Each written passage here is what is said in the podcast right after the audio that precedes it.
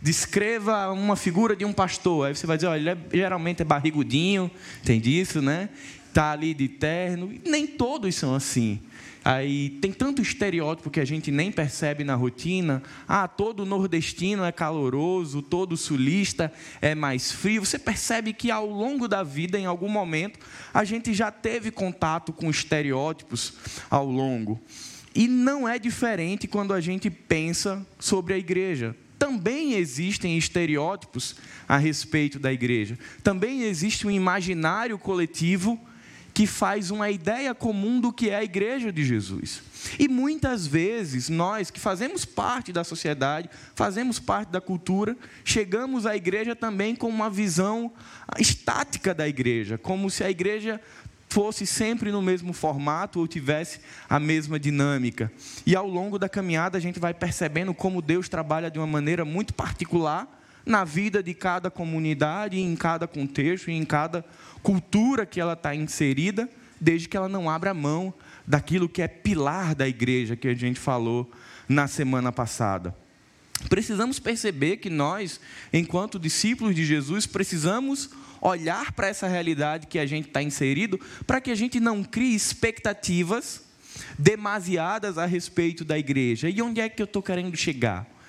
Você percebe que às vezes nós temos algumas expectativas sobre a igreja que somos nós, que às vezes para o nosso contexto, para a nossa realidade, para o nosso momento, são irreais, coisas que às vezes a gente vê uma outra comunidade fazendo em um outro país, com uma outra estrutura, com uma outra dinâmica, e a gente olha e diz, poxa, eu queria que pudesse copiar e colar, e a gente pensa que sempre vai ser assim. E tem uma igreja no Novo Testamento, uma jovem igreja que vai nascer, que ela quebra um estereótipo muito forte, que ela quebra uma, um conceito pré-definido pelo judeu, que é a igreja de Antioquia, que é a igreja, é a primeira igreja multicultural do Novo Testamento. É a igreja onde o evangelho chega naquelas pessoas e inclui aqueles que também não eram judeus. Então, na visão do judeu, existia um estereótipo, existia um imaginário coletivo. Esse evangelho de Jesus, aqueles que abraçavam o evangelho de Jesus, acreditavam firmemente que esse evangelho era para judeu. E aí, quando esse povo passa por um momento de perseguição, logo após a morte de Estevão, e eles são perseguidos pelos líderes judeus e pelos saduceus, e eles precisam se espalhar, eles saem falando de Jesus. Inicialmente falando de Jesus para o judeu, mas um grupo específico sai falando de Jesus para os gentios, e isso quebra um paradigma, isso quebra um estereótipo muito forte nesse momento da história. Eu queria convidar você a ler comigo o texto de Atos, capítulo 11, do verso 19 ao 30, que fala dessa igreja que está nascendo, mas que vai ser tão importante para a expansão do evangelho no Novo Testamento, que é a igreja de Antioquia. Atos capítulo 11, a partir do verso 19 diz: Enquanto isso, os discípulos que haviam sido dispersos na perseguição depois da morte de Estevão, chegaram até a Fenícia, Chipre e Antioquia da Síria. Pregaram a palavra, mas somente aos judeus. Contudo, alguns dos discípulos que foram de Chipre e Cirene até Antioquia começaram a anunciar Jesus aos gentios. A mão do Senhor estava com eles e muitos desses gentios creram e se converteram ao Senhor. Quando a igreja de Jerusalém soube que havia soube do que havia acontecido, enviou Barnabé a Antioquia. Ao chegar ali e ver essa demonstração da graça de Deus, alegrou-se muito e incentivou os irmãos a permanecerem fiéis ao Senhor. Barnabé era um homem bom, cheio do Espírito Santo e de fé, e uma grande multidão se converteu ao Senhor. Então Barnabé foi a Tarso procurar Saulo. Quando o encontrou, levou-o para Antioquia. Ali permaneceram com a igreja um ano inteiro, ensinando as muitas pessoas. Foi em Antioquia que os discípulos foram chamados de cristãos pela primeira vez. Durante esse tempo, alguns profetas viajaram de Jerusalém a Antioquia. Um deles, chamado Ágabo, pôs-se em pé numa das reuniões e predisse pelo Espírito que uma grande fome viria sobre todo o mundo romano. E isso se cumpriu durante o reinado, de Cláudio.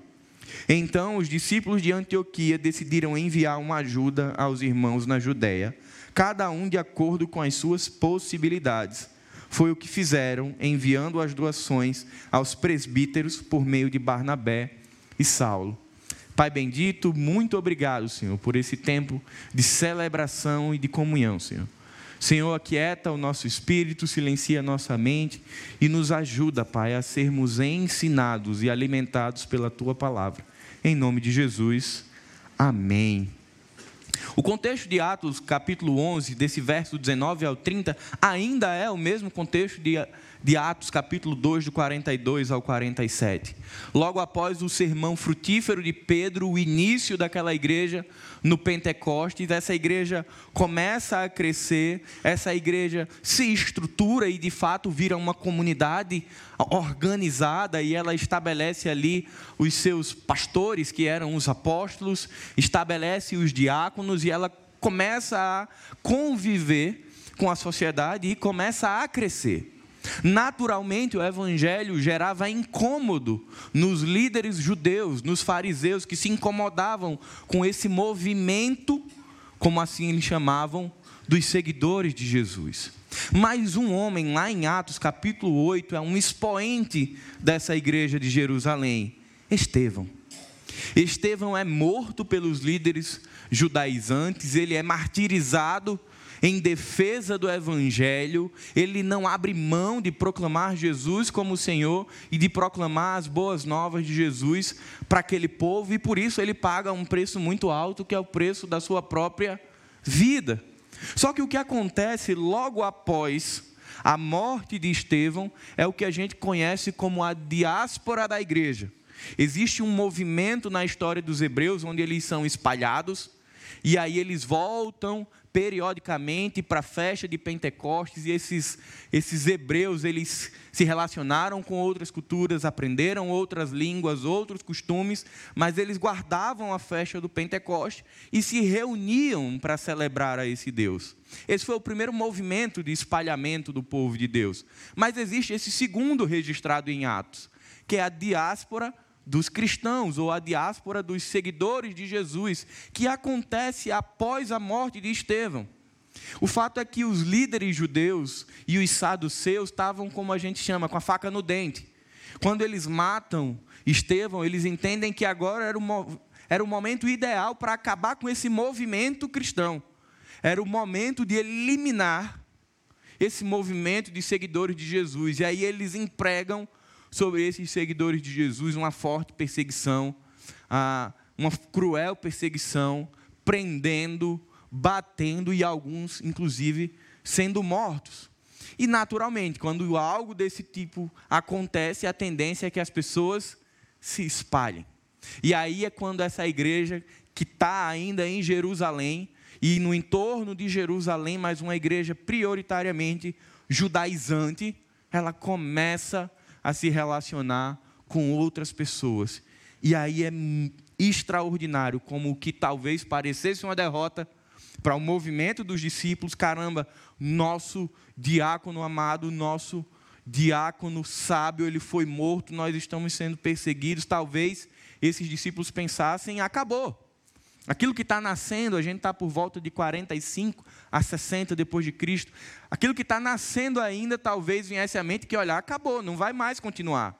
Mas, na verdade, Deus estava coordenando tudo e o que estava acontecendo era que, por trás de um sofrimento, a igreja estava sendo expandida. As colunas do templo estavam sendo alargadas. E aí eu queria tirar algumas lições, seis lições a respeito da vida dessa igreja em Antioquia, uma igreja grande, numerosa importantíssima no crescimento da igreja primitiva. Volta teus olhos para o verso 19. O verso 19 diz: Enquanto isso, os discípulos que haviam sido dispersos na perseguição depois da morte de Estevão chegaram até a Fenícia, Chipre, Antioquia da Síria, pregando a palavra, mas somente aos judeus. Primeira lição: a igreja da vida real sofre, mas ela não deixa de anunciar Jesus Cristo. Existe um estereótipo que antes de nos tornarmos discípulos de Jesus, a gente talvez tenha imaginado que era: não, se eu me tornar cristão, principalmente porque a gente vive num contexto, nós desse tempo, onde existe um triunfalismo, né? Parece que se render a Jesus, logo agora eu sou filho do rei, o que é verdade, e eu não terei mais nenhuma dificuldade, e é uma mistura de triunfalismo ah, com teologia da prosperidade, e a gente cria um estereótipo de que a vida cristã não envolve dores, angústias e aflições. Mas o que a gente vai ver é que essa igreja que é recém-convertida, a igreja de Jerusalém, ela já começa com um momento de intensa dor. Imagine o coração desses discípulos de Jesus, aquecidos por, por estarem estabelecendo uma comunidade, por estarem convivendo com os apóstolos, aprendendo de Jesus, com um futuro promissor. De repente vem uma perseguição, matam Estevão, começam a perseguir os discípulos, porque o que era desejado pelos fariseus pelos judaizantes e saduceus era acabar com eles. Imagina como fica o coração dessas pessoas que estão começando sua caminhada com Jesus e de repente perseguição. E de repente possibilidade de ser preso, de ser torturado, de ser morto pela causa do evangelho. Sem dúvidas, esse foi um duro golpe no coração da igreja de Jerusalém morte de Estevão, seu diácono, perseguição, e aquela comunhão que tinha nascido em Pentecostes, agora é colocada em risco, porque eles vão ter que se espalhar. O fato é que quando a gente olha para a história da igreja, não só a história da igreja de Jerusalém, Antioquia, mas a história da igreja até hoje, sofrimento, dor e perseguição sempre fez parte. Sempre sofrimento esteve envolvido na caminhada da igreja e, por natureza, na caminhada dos discípulos. Só que Antioquia ensina algo muito especial: que o sofrimento e as dificuldades não silenciam o coração e as vozes dos discípulos de Jesus. O que o verso 19 ensina e mostra esses discípulos fazendo é algo extremamente incomum o texto vai dizer que eles saem de Jerusalém porque estão sendo perseguidos, mas à medida que eles estão se espalhando, eles estão fazendo algo que é anunciar Jesus. E quando eu olhava para esse texto, eu refletia: meu Deus, como eles conseguiram administrar o medo, o terror, a insegurança, a instabilidade e ao mesmo tempo sem abrir mão de falar daquilo que é, era o sentido da vida deles, que era Jesus. E eles vão sendo espalhados por aquelas cidades, mas por onde passavam, falavam de Jesus. Lá no ano 200 depois de Cristo, Tertuliano falou algo que marca a igreja até hoje. Ele fala sobre os perseguidores da igreja. O sangue dos mártires é a semente do cristianismo. A igreja, até hoje, que mais cresce no mundo é a igreja que sofre perseguição. Os lugares onde o evangelho mais se multiplica, ainda continua sendo os lugares onde a igreja sofre uma perseguição mais intensa. Porque não há sofrimento, não há aflição, não há contexto que possa silenciar o coração e a voz dos discípulos de Jesus. Então não acredite nesse estereótipo triunfalista que é vendido, que pertencer à igreja de Jesus significa ausência de problemas. Esse estereótipo ele é mentiroso. Pertencer à igreja de Jesus é ter a segurança de que gozaremos de uma vida para além da morte física, de que já estamos seguros na mão de Jesus e que apesar dos sofrimentos desta época da nossa vida, nós podemos viver em comunhão com Deus, anunciando aquilo que Ele fez por nós. Essa é a primeira lição dessa igreja. Segunda lição: a igreja da vida real ela é multicultural. Verso 20 e 21. Contudo, alguns dos discípulos que foram de Chipre e Cirene até Antioquia começaram a anunciar aos gentios as boas novas a respeito do Senhor Jesus. A mão do Senhor estava com eles, e muitos desses gentios creram e se converteram ao Senhor. Precisamos lembrar o contexto dessa igreja de Jerusalém. As pessoas que tinham entregue a vida a Jesus eram judeus.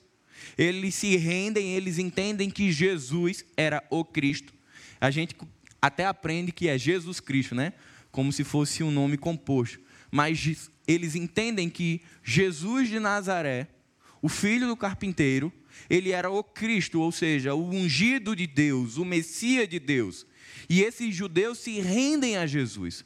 Mas eles continuam com a mente cauterizada, pensando: olha, esse novo movimento, essa nova comunidade é para a gente.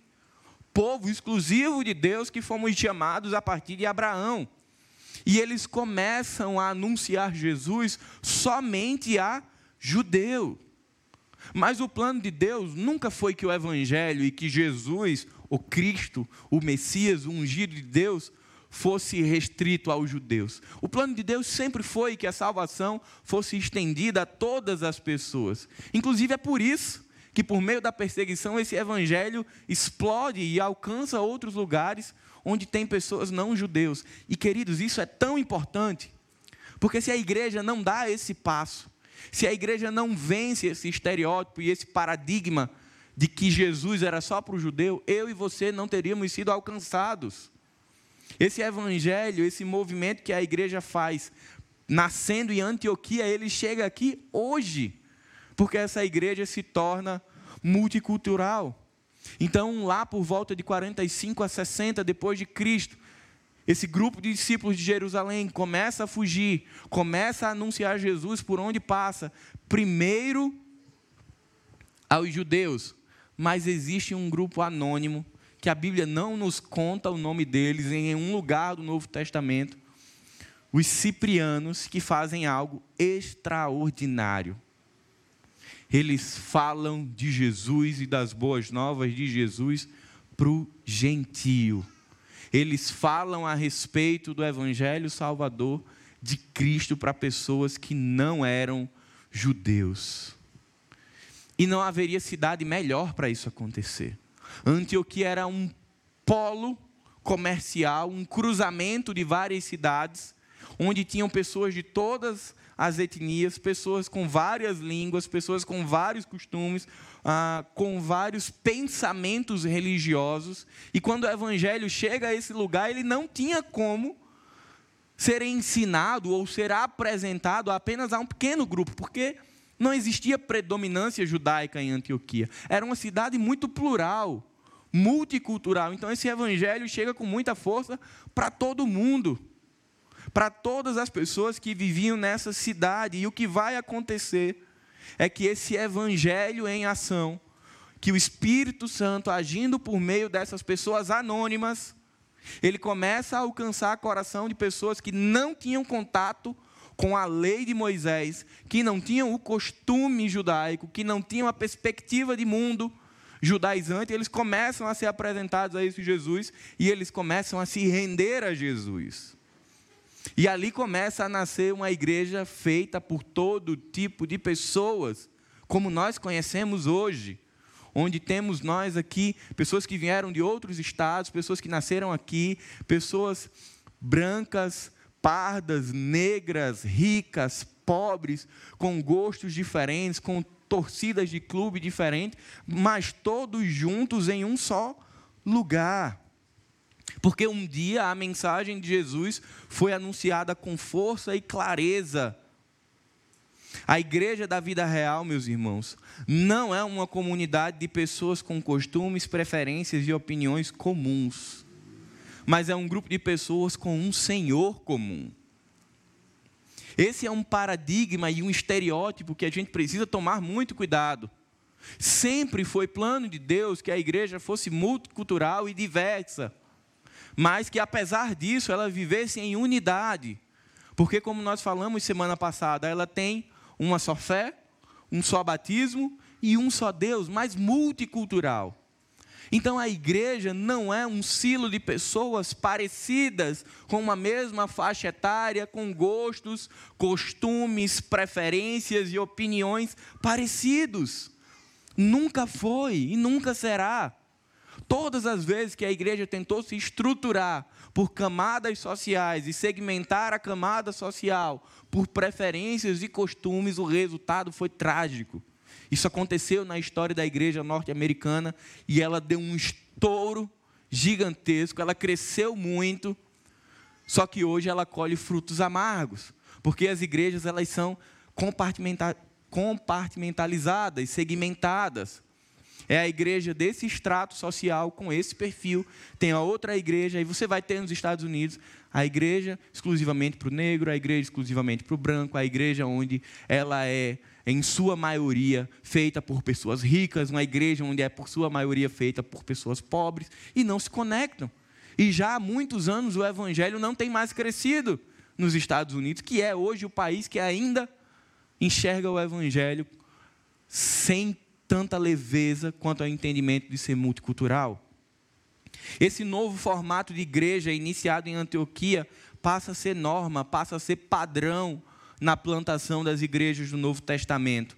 Judeus e gentios, circuncisos e incircuncisos, puros e impuros, todos vivem juntos, comem juntos e oram juntos, porque servem ao mesmo Deus. Michael Gorin, em seu livro Igreja Missional, ele diz algo muito interessante. Ele diz: a vida da igreja é mantida em união somente pela graça de Deus e por seu compromisso com Jesus, o Cristo.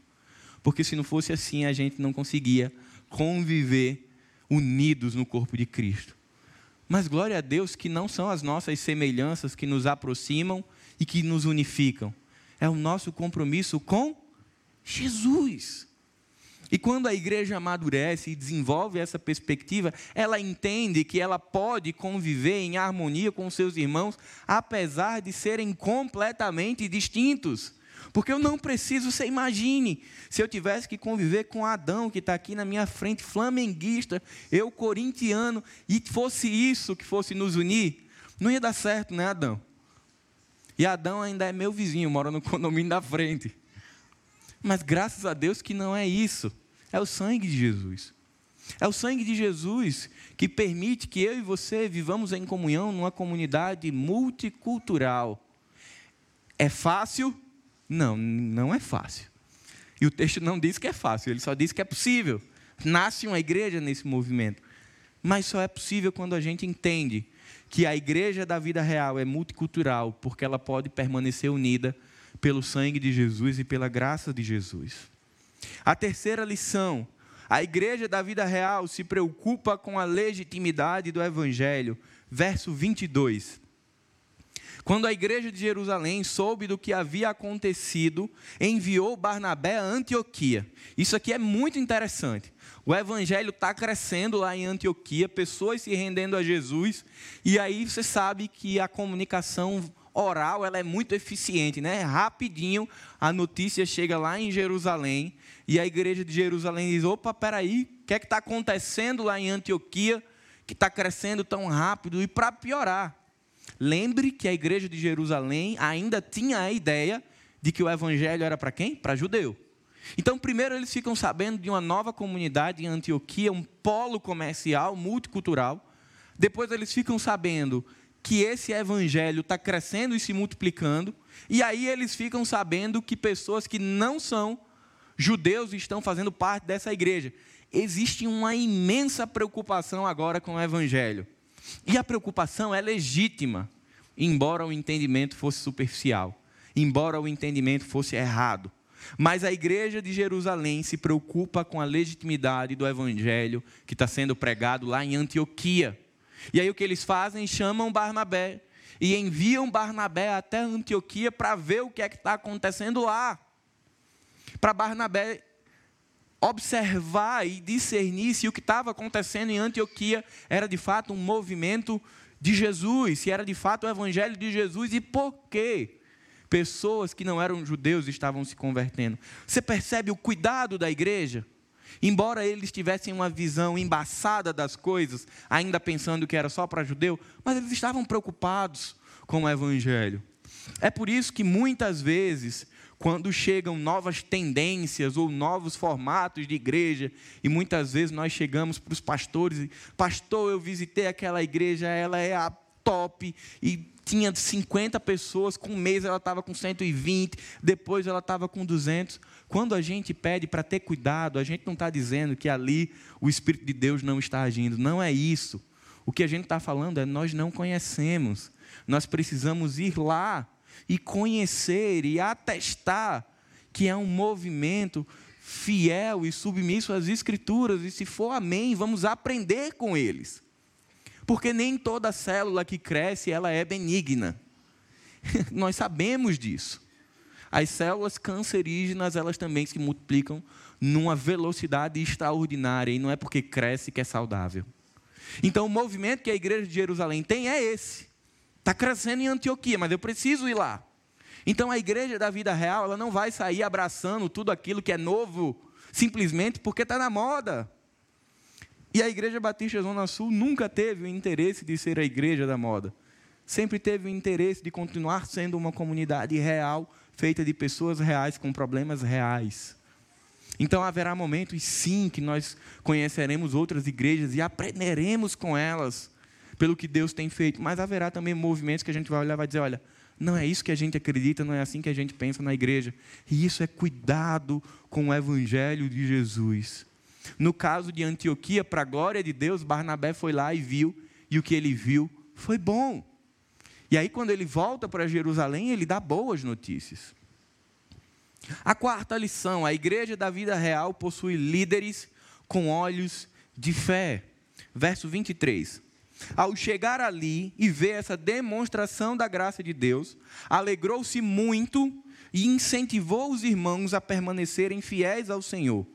Barnabé era um homem bom, cheio do Espírito Santo e de fé, e uma grande multidão se converteu ao Senhor. Não haveria pessoa melhor para ser enviada para checar o que estava acontecendo em Antioquia. Barnabé. O pastor Marcelo já falou algumas vezes aqui na igreja sobre Barnabé, o encorajador, um homem discipulador, um homem cheio de graça e cheio do Espírito Santo, com olhos de fé. Especificamente nessa missão de Antioquia, ele não foi para, nesse primeiro momento, estimular ou encorajar ninguém. Ele foi para ver o que estava acontecendo. E graças a Deus que foi um homem temente a Deus. Porque se fosse aqui um homem religioso, um homem legalista que ele tivesse, acho que aumentou bastante, não? Né? O som ou foi impressão minha? Se fosse um homem legalista, um homem aprisionado à lei, de forma estática, ele teria ido com a planilhinha, com um caderninho e ele ia assim: é judeu? Não, está errado. Por que você anunciou o judeu? Ele ia olhar tudo e ia dizer assim: ó, está errado. Só que Barnabé foi e olhou esse crescimento e viu que tudo aquilo era bom e o coração dele se encheu de graça. Se fosse um homem legalista, ele não teria visto o que Deus estava fazendo, porque ele estaria com a pranchetinha debaixo do braço, passando o checklist e Antioquia seria reprovada. Só que graças a Deus, Barnabé tinha olhos espirituais e conseguiu ver aquilo que olhos comuns não poderiam ver. Barnabé, pelos olhos da fé, conseguiu contemplar uma realidade que Paulo ainda ia ensinar à igreja de Roma, quando ele disse: o evangelho é poder de Deus para todo aquele que crê, primeiro do judeu e depois do grego. Paulo sequer tinha pensado em falar isso à igreja de Roma, mas Barnabé já conseguia ver isso pelos olhos da fé, porque ele viu o agir de Deus. Barnabé, Barnabé viu o Espírito Santo em ação. Deus presenteia igrejas reais, com líderes reais, pastores reais, mas com os olhos de fé, que em humildade e obediência, através do Espírito Santo, enxergam além do natural. E essa igreja, ela tem uma experiência que eu sempre gosto de lembrar. Quando anos atrás o pastor Marcelo estava lá no mestrado dele e Deus falou ao coração dele, e ele voltou para cá e num tempo de crise a igreja decide comprar um terreno. A visão matemática das coisas para quem estava aqui era: não dá, não tem dinheiro. O que eu tenho para fazer de saída não bate com o que eu tenho de entrada. Logo, não dá. Essa é a visão é, natural. E é uma visão que a igreja precisa ter, é uma visão responsável. Mas Deus cuida das igrejas reais. Ele presenteia as igrejas reais com pessoas reais, mas com uma capacidade dada pelo Espírito Santo onde eles humildemente podem olhar as coisas pelos olhos da fé. aos jovens que estão aqui, quando ano passado nós falávamos, vamos multiplicar, e os líderes ficaram, não dá, não dá, não dá, vai morrer, a gente não vai conseguir, a gente vai.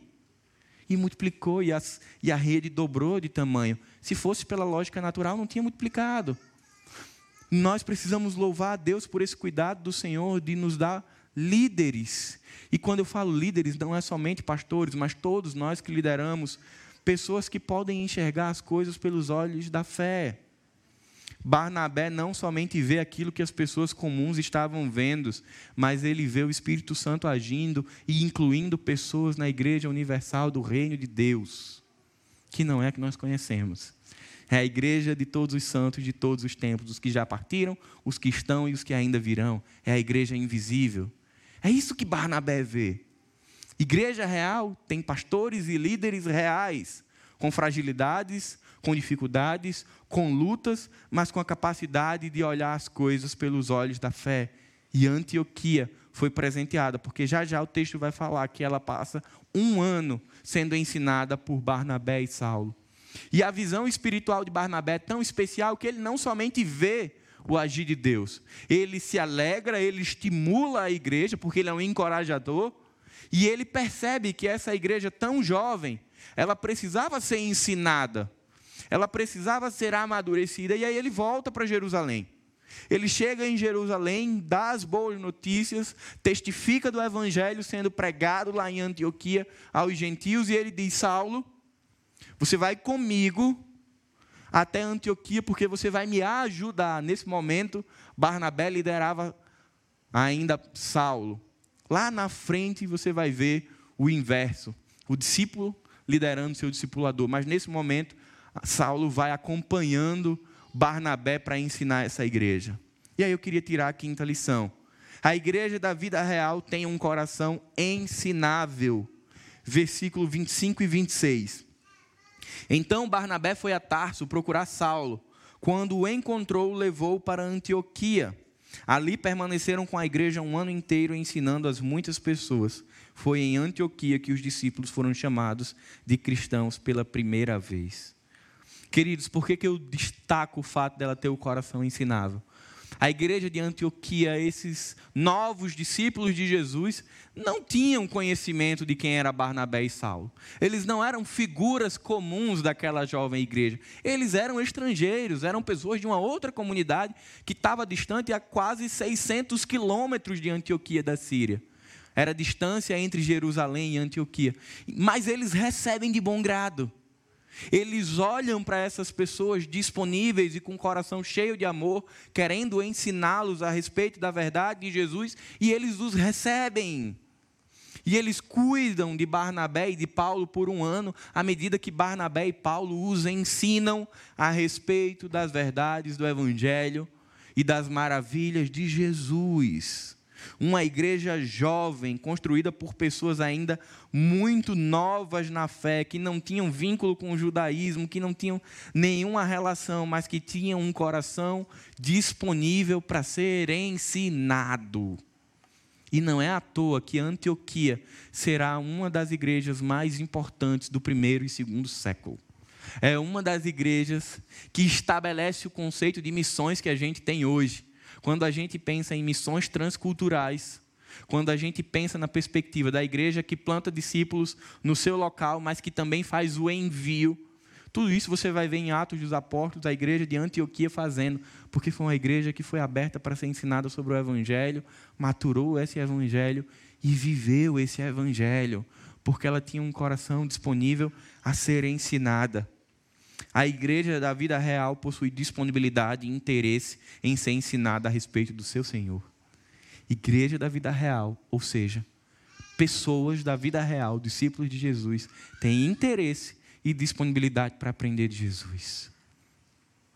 Não existe o último nível de conhecimento a respeito de Jesus. Não existe a graduação, o após, o mestrado, o doutorado, o pós-doc, não, não tem. Na sua caminhada não haverá um momento que você vai dizer: completei tudo, agora eu estou ah, um conhecedor pleno das Escrituras. Só que esse é um dos pontos mais interessantes de Antioquia.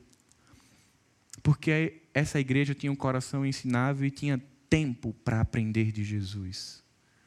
E um dos desafios da igreja contemporânea, dois mil anos depois, mesmo com todos os recursos tecnológicos que nós temos, é encontrar discípulos de Jesus que ainda tenham desejo de aprender sobre Jesus.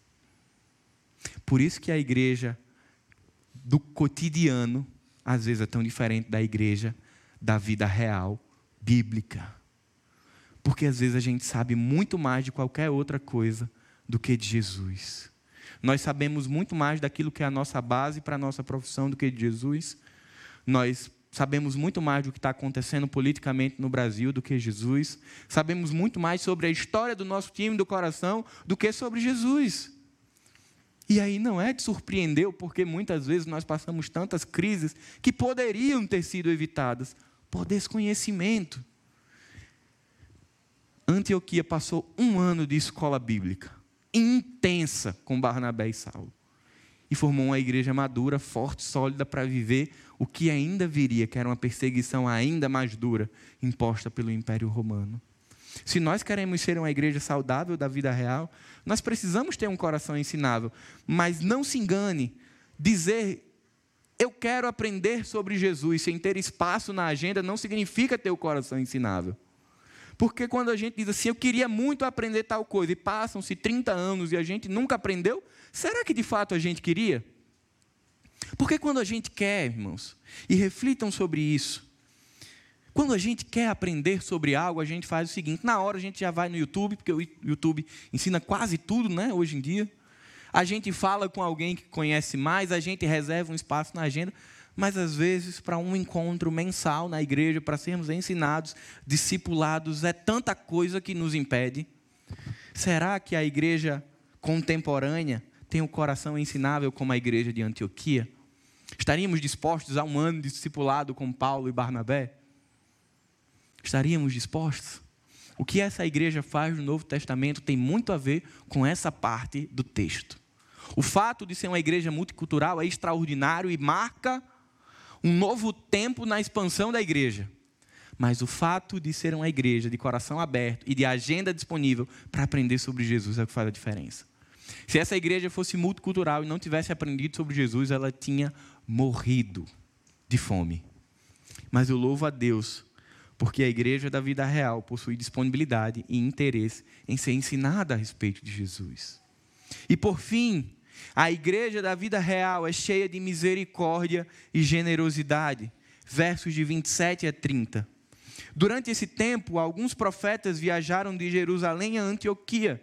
Um deles, chamado Ágabo, pôs-se em pé numa das reuniões e predisse pelo Espírito que uma grande fome viria sobre todo o mundo romano. Isso se cumpriu durante o reinado de Cláudio. Então, os discípulos de Antioquia decidiram enviar uma ajuda aos irmãos na Judéia cada um de acordo com suas possibilidades. Foi o que fizeram enviando as doações aos presbíteros por meio de Barnabé e Saulo. Essa igreja que já está aqui há mais de um ano aprendendo com Barnabé e Saulo, recebe de alguns profetas que vinham de Jerusalém, profetas do Senhor, recebe uma profecia, e um deles é Ágabo. E Ágabo prediz pelo Espírito Santo que, olha, vai ter uma grande fome no mundo inteiro. Entenda o mundo inteiro aqui como o mundo romano. Ah, todas as cidades que faziam parte do Império Romano. E ele prediz que isso vai acontecer. Antioquia poderia ter dito: olha, então vamos nos preparar, vamos nos organizar, encher os celeiros de trigo, preparar os rebanhos, para que quando vier o tempo de fome, nós estejamos prontos. Não é isso que o texto diz. O texto diz que quando a igreja de Antioquia fica sabendo dessa profecia que ainda vai acontecer sobre um tempo de fome, ela se organiza e ela faz um envio de recursos por meio de Barnabé e Saulo para os diáconos de Jerusalém, para que eles administrem para abençoar todas as igrejas que estavam nascendo. A igreja da vida real é cheia de misericórdia e generosidade. Diante de um cenário tenebroso, de um futuro preocupante, a igreja de Antioquia está preocupada com as pessoas do entorno. A igreja de Antioquia está preocupada com a igreja de Jerusalém e com as outras que estavam nascendo. Os discípulos de Jesus em Antioquia estavam com o coração cheio de misericórdia, cheio de graça, de generosidade e compaixão, e eles eram sensíveis ao sofrimento das outras igrejas, como também as pessoas de fora. Queridos, a igreja da vida real é sensível à realidade integral dos seus membros, dos seus irmãos de outras comunidades e das pessoas que estão fora. Existe sobre a igreja uma responsabilidade social e espiritual para com os outros. Primeiro aos domésticos da fé e, por conseguinte, depois aos que estão fora. Uma igreja saudável, uma igreja bíblica, ela não se preocupa somente com ela. Sabe por quê?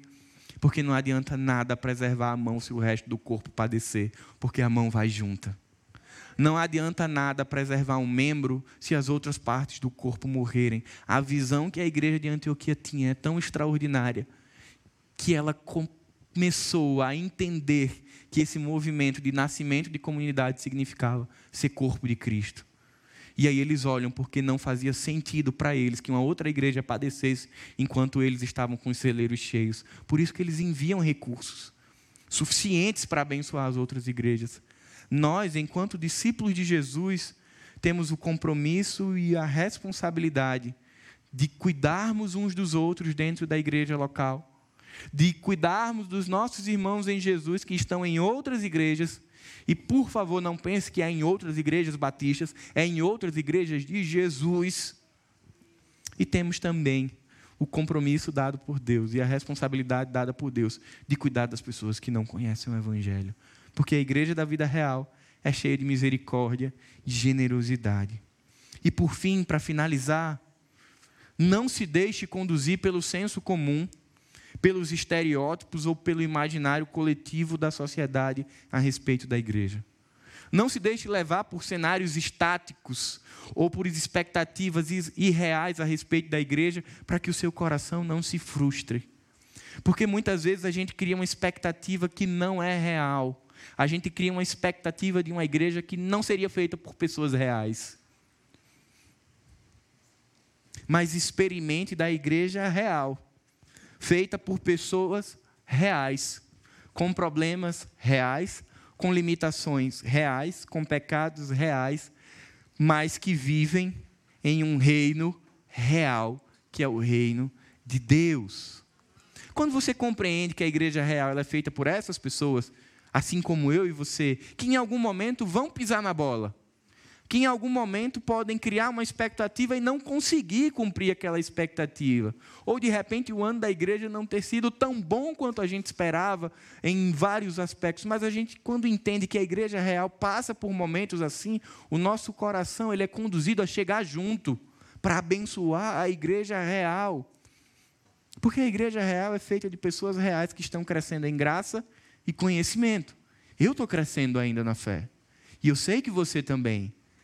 E na igreja real a gente cresce junto. Só que nesse movimento de crescimento, quem é médico, e aí por favor me corrijam se eu estiver falando coisas que não são corretas, não existe uma linearidade no crescimento. Nem todas as crianças crescem no mesmo ritmo, nem todas as crianças crescem no mesmo período de vida. Existem compassos diferentes na igreja também. Existem pessoas que nesse processo de maturidade da igreja real estão lá na frente. E aí Paulo vai ensinar, vocês que estão fortes, ou vocês que estão de pé, cuidem para não cair e cuidem dos que estão fracos. É essa a ideia da igreja real.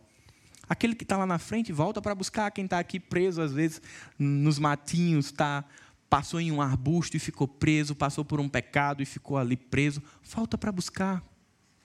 Às vezes a gente precisa diminuir o passo para não deixar ninguém pelo caminho, para que as pessoas estejam conosco. Jesus nunca acelerou e deixou os discípulos sozinhos, exceto quando ele dizia: fiquem, existia uma instrução que eu vou orar, eu vou me recolher. Do contrário, Jesus andou no ritmo das pessoas, porque ele estava cuidando delas. Essa é a igreja real. A minha oração e o meu convite é que você viva essa igreja, a igreja real, de pessoas reais. Amém? Curve sua cabeça. Pai querido, muito obrigado, Senhor, pelo teu cuidado, pela tua provisão e a tua proteção sobre nossas vidas, Senhor. Nós queremos te agradecer, Pai, porque o Senhor tem sido um Deus presente na nossa comunidade e tem nos dado a oportunidade de ter experiências pessoais contigo e de vermos que temos construído uma igreja real, feitas de pessoas reais com problemas reais. Pai, que o Teu Espírito Santo continue nos ajudando e nos estimulando a crescermos em graça e em conhecimento. Que possamos olhar para a igreja de Antioquia, uma igreja tão importante no Novo Testamento, e sermos estimulados pela vida daquela igreja. Para que sejamos uma igreja multicultural, uma igreja generosa, uma igreja que está aberta para os que chegam e uma igreja que é temente ao Senhor. É isso que eu te oro e te agradeço. Em nome de Jesus. Amém.